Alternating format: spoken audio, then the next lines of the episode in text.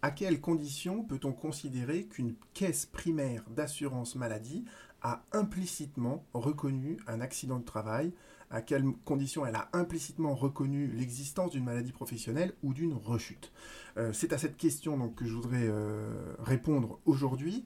Dans le Code de la sécurité sociale, en fait, il y a des délais. Euh, il y a des délais qui sont prévus. En matière d'accident du travail et en matière de rechute, la caisse primaire, elle a un délai de 30 jours entre le moment où elle a reçu les documents de la part de la victime ou de l'employeur et la date à laquelle elle doit avoir pris sa décision. Et en matière de maladie professionnelle, comme c'est un peu plus compliqué, le délai, il est de 3 mois. Et je vais vous illustrer ça avec euh, deux arrêts de la Cour de cassation. Euh, l'arrêt le plus récent de la Cour de cassation, c'est celui-ci. Je le connais bien parce que c'est moi qui ai rédigé le moyen que, vous voyez là, en fait. Euh, et je vais vous juste arriver à la solution de la Cour de cassation. La Cour de cassation, elle nous dit quoi? Elle nous dit que, eh bien, la caisse, elle dispose d'un délai de 30 jours pour prendre sa décision. Et ce délai, en fait, il commence à courir quand? Eh bien, il commence à courir à compter du moment où la caisse, elle a reçu l'ensemble des éléments qui lui permettent de prendre sa décision. Donc là, en l'occurrence, en cas de rechute, c'est la, la, déclaration d'accident ou de rechute et le certificat médical initial.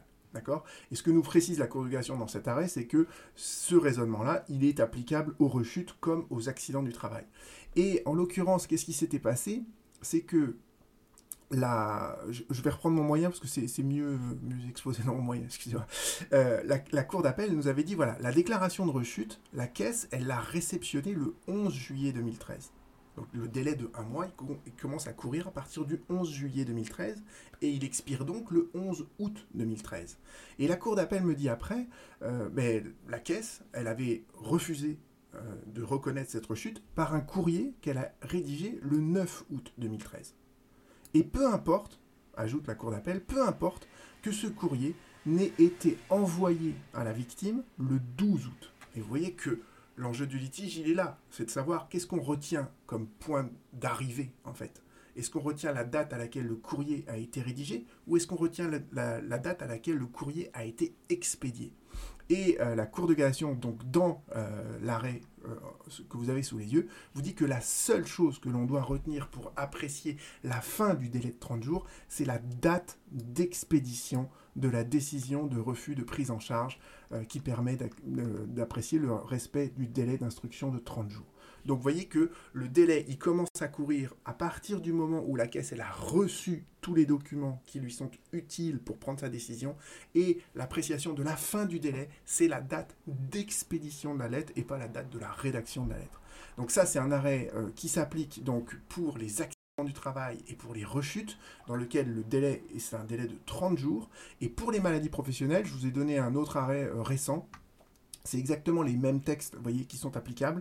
Et euh, je vous avais dit tout à l'heure que, en fait, le délai pour une maladie professionnelle, c'est un délai de trois mois. D'accord? Le délai de trois mois, nous dit la Cour de cassation, il commence à compter, à courir, à compter de la date à laquelle la caisse, elle a reçu, en fait, tout ce qui lui permet de reconnaître la maladie professionnelle, c'est-à-dire quoi? Le certificat médical initial et éventuellement euh, tous les examens complémentaires euh, qui ont été faits à la victime et qui permettent en fait de savoir si on est bien dans le cadre des conditions d'un tableau des maladies professionnelles.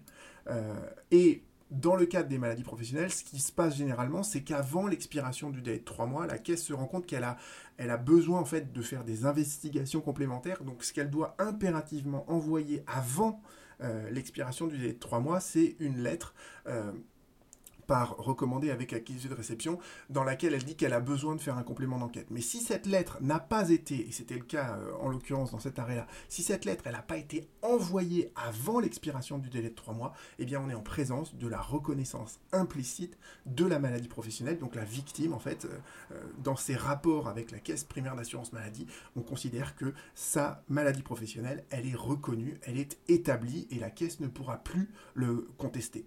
Voilà, donc j'espère que cette cette vidéo pourra être utile à ceux qui sont victimes d'accidents, euh, de maladies ou de rechutes. À bientôt.